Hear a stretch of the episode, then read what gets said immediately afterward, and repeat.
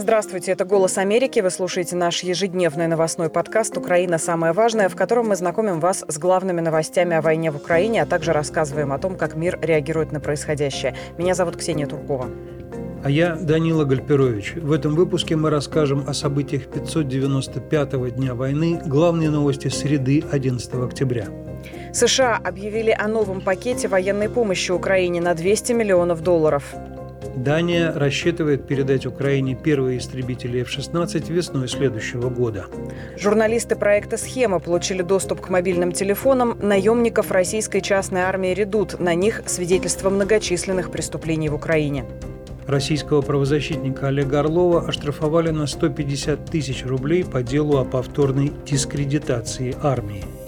Теперь обо всем по порядку. Начнем, как всегда, с военной сводки. За прошедшие сутки из-за российских атак в Херсонской и Днепропетровской областях пострадали по одному человеку. Еще один человек получил ранение в Херсонской области, а в Донецкой один мирный житель погиб и двое ранены. В Харьковской области четверо жителей пострадали.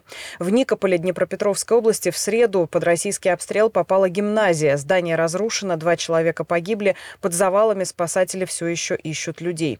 Количество погибших в результате российского ракетного удара по селу Гроза в Харьковской области возросло до 55 и может еще увеличиться. Об этом заявил сегодня пресс-секретарь областной прокуратуры Дмитрий Чубенко. По его словам, идентификация тел погибших продолжается. Исходя из заявлений родственников о пропавших без вести, количество погибших может увеличиться до 58, сказал Чубенко.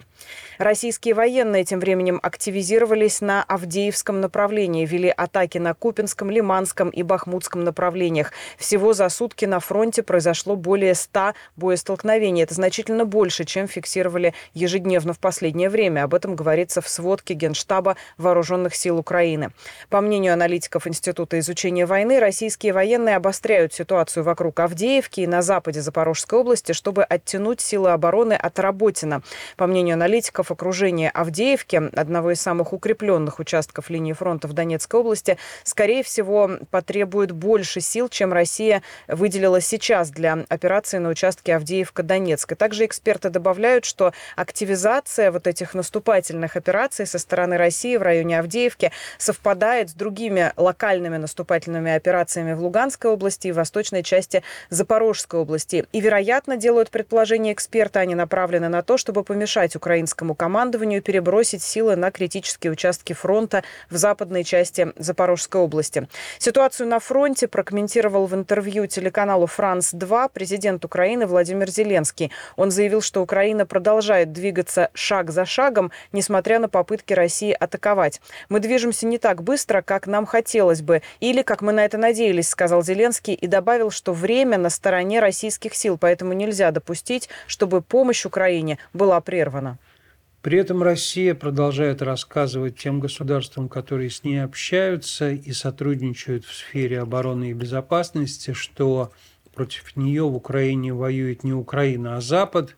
Этот нарратив довольно давно российское руководство продвигает. Мы это знаем, что это идет с самого верха. Владимир Путин регулярно говорит о том, что это оказывается весь Запад в Украине – борется с Россией. Вот сегодня примерно то же самое говорил в Баку в Азербайджане на заседании Совета руководителей органов безопасности и спецслужб государств-участников СНГ директор российского ФСБ Александр Бортников. Он напрямую обвинил Запад в том, что его военные фактически участвуют в военных действиях против российских войск, я процитирую Бортникова, «западники обеспечивают действующие в зоне конфликта военизированные формирования разведданными, планируют и координируют боевые операции, при этом в них принимают участие кадровые натовские офицеры». Ну, во-первых, Опять же, мы, как всегда, с Ксюшей говорим о деталях российского нарратива, когда, например, они представляют украинскую государственную армию как военизированные формирования, когда Москва все время говорит о том, что это не э, легитимная власть э, в Украине сражается за свою страну, а некий нацистский киевский режим, как это недавно совсем говорил спикер Госдумы Вячеслав Володин. Но и Бортников развивает эту тему в Баку. Он говорит, что оказывается в странах ЕС под патронажем натовских спецслужб действует 17 тренировочных лагерей. Ну, в общем, НАТО не скрывает, что оно готовит украинскую армию к более современной манере ведения боевых действий. Но Бортников также говорит, что все западные представители, которые приехали сами э, на стороне Украины воевать, они, оказывается, ЧВК, а не добровольцы. И он даже перечисляет, что там почти 800 наемников из 35 стран. Очевидно совершенно, что это продолжение линии Москвы на то, чтобы убедить э, страны, в том числе страны СНГ, в войне Запада против России в Украине. На самом деле есть масса свидетельств, конечно же, того, как сама Украина защищает себя, как едино там общество и армия, и эти усилия, скорее всего, э, являются частью пропагандистской кампании, но вряд ли достигнут успеха. Есть также масса свидетельств того, какие преступления совершали российские наемники на территории Украины, на тех э, территориях, которые были оккупированы. Журналисты проекта «Схемы» получили доступ к мобильным телефонам наемников российской так называемой частной армии «Редут». Э, это видео, записанные самими же наемниками, и они подтверждают совершение ряда преступлений в Киевской области и в Харьковской области в 2022 году. Видео с мобильных телефонов свидетельствуют о том, что во время попытки штурма Киевской области в феврале-марте прошлого года россияне маскировали свою военную технику прямо во дворах местных жителей, хозяйничали в чужих домах, воровали машины и другое имущество украинцев. В то же время видео за август-сентябрь из Харьковской области зафиксировали, как редутовцы вывозят на допросы и пытки местных жителей. Но об этом, конечно, многократно сообщалось разными журналистами и самими местными жителями свидетелями о том, как вели себя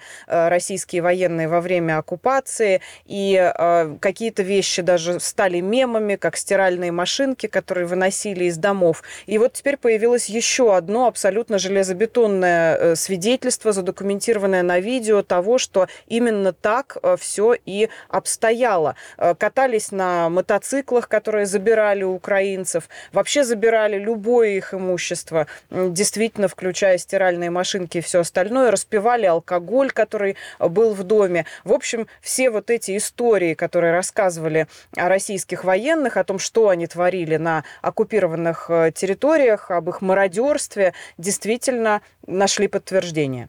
На самом деле надо сказать, что ЧВК «Редут», о которой уже много в последнее время говорится, это не некая отдельная частная военная компания и даже не нечто похожее на постепенно исчезающую ЧВК «Вагнер». Вагнер была более или менее независимой от российских военных, даже выступала против них и существовала во многом на частные деньги.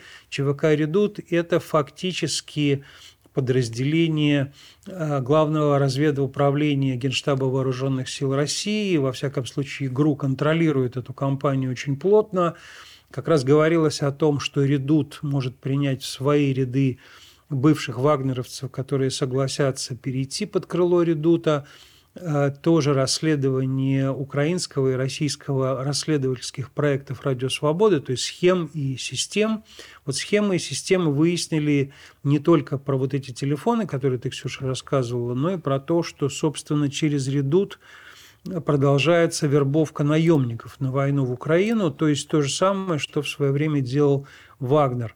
На самом деле Редут также упоминался э, в смысле того, что эта компания пытается перехватить деятельность Вагнер в Африке, а Путин, собственно, встречался с людьми, связанными с Редутом, и совсем недавно совершенно очевидно, что это новая структура, которую как прокси хочет использовать российская армия для всех тех действий, а, которые в свое время выполняла ЧВК «Вагнер». Ну и вот свидетельство того, что эта структура связана с, одновременно с российской армией и делала массу военных преступлений, уже налицо.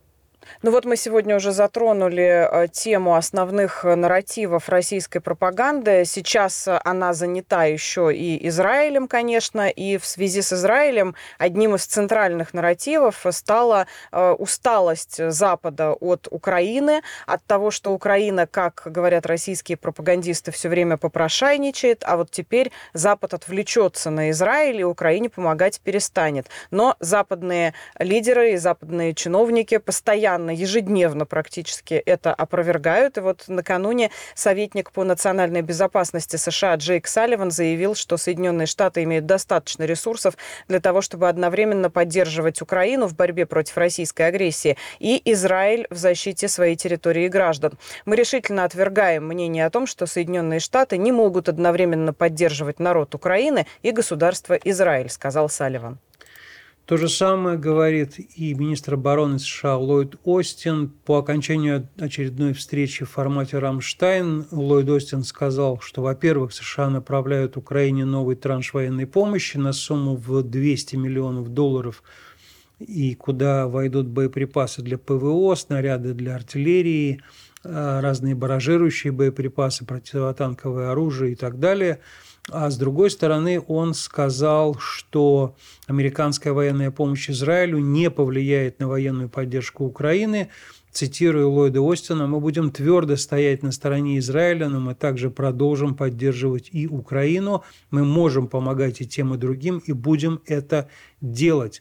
Более того, США нацелены на то, чтобы активизировать передачу Украине артиллерии и средств ПВО, потому что вот эти обстрелы массовые Э, украинской инфраструктуры, особенно перед зимой, с российской стороны не утихают. Ллойд Остин говорит, мы сфокусированы на артиллерии, боеприпасах для нее и наземных средствах ПВО. Пока еще, он говорит, ему нечего объявить по поводу поставок Украине ракет большей дальности «Атакамс».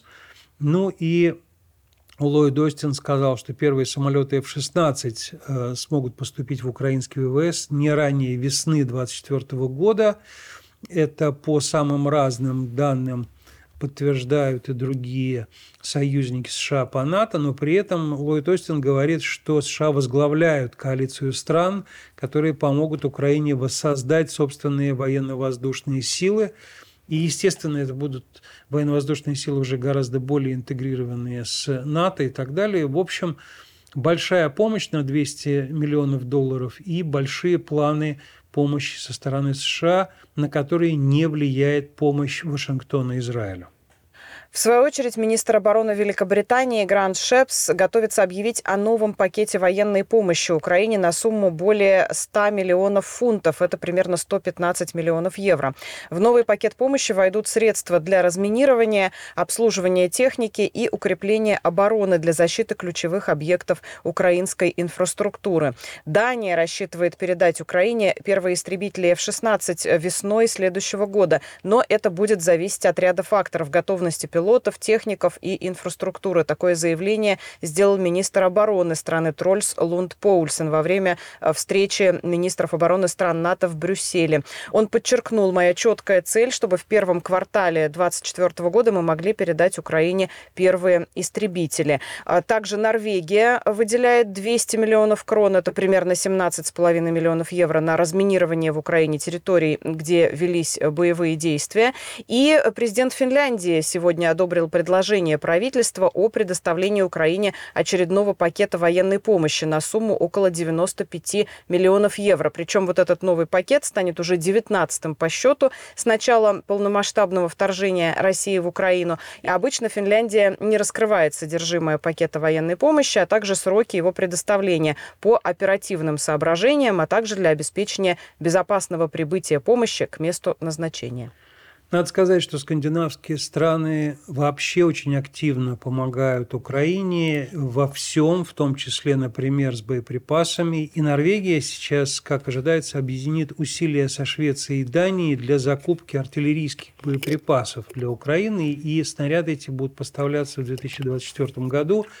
На сайте Министерства обороны Норвегии отмечается, что министр э, Бьорн Арильд Грам отмечает большую потребность э, Украины в артиллерийских боеприпасах. И очевидно, что Норвегия вместе со Швецией и Данией лучше организуют эти поставки, э, если объединят свои усилия. Министр говорит, что три страны вместе вносят около 600 миллионов норвежских крон, и э, Украина получит боеприпасы, как я уже сказал, в 2024 году.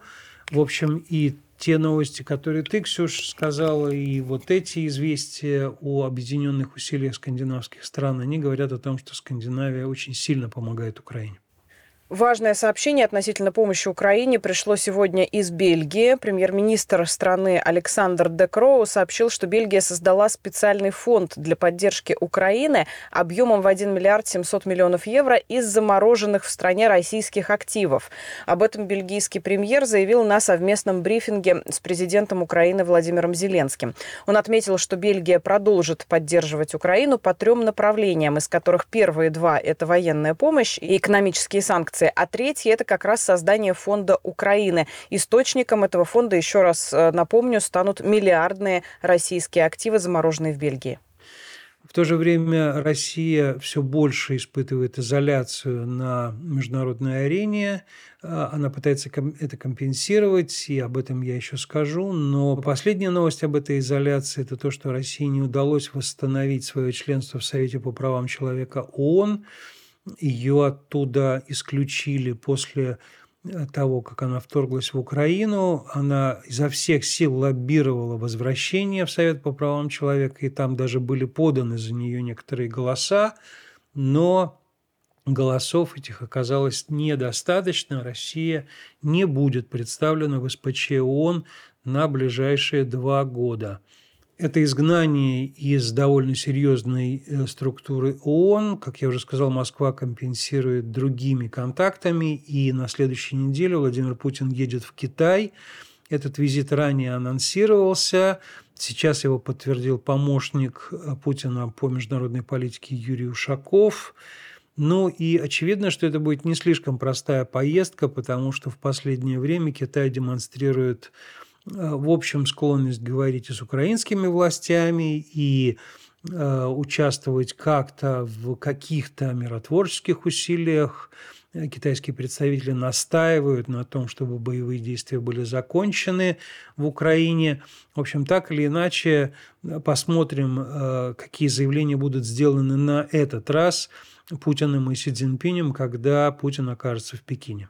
Теперь наша постоянная рубрика «Кого, где, за что», в которой мы рассказываем о том, как преследуют россиян за антивоенную позицию. Правозащитника из мемориала Олега Орлова оштрафовали на 150 тысяч рублей по делу о повторной дискредитации армии. Об этом сообщает корреспондент «Медиазона» из зала суда.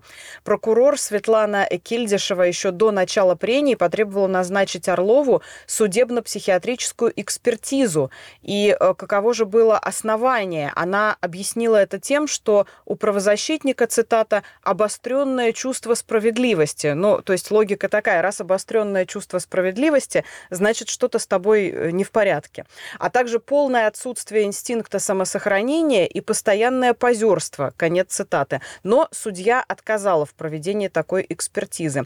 При этом, по мнению гособвинения, защита превратила процесс, э, еще одна цитата, просто в политический какой-то цирк. Говорилось постоянно постоянно о свободе слова в России. Если бы этой свободы слова в России не было, то не было бы сегодня открытого судебного заседания, заявляло обвинение. Орлов, я напомню, находится под подпиской о невыезде с середины марта. В этот же день в Москве силовики пришли с обысками к девяти сотрудникам мемориала, а также в офисы правозащитной организации. Надо сказать, что то, что прокуратура российская теперь требует преследовать правозащитников через психиатрию, это, конечно же, полное возвращение советской практики. То есть там тоже применялись примерно такие же резоны для того, чтобы помещать правозащитников и диссидентов в специализированные психиатрические заведения, которые на самом деле находились под контролем МВД России – и там говорили, что вот у них есть обостренное чувство справедливости, мания реформаторства и так далее. В общем, очевидно, что эта практика возвращается вместе с очень многими советскими признаками в их таком крайнем проявлении.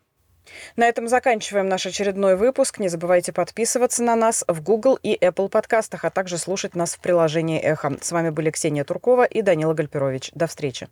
Большое вам спасибо за внимание. Продолжим завтра.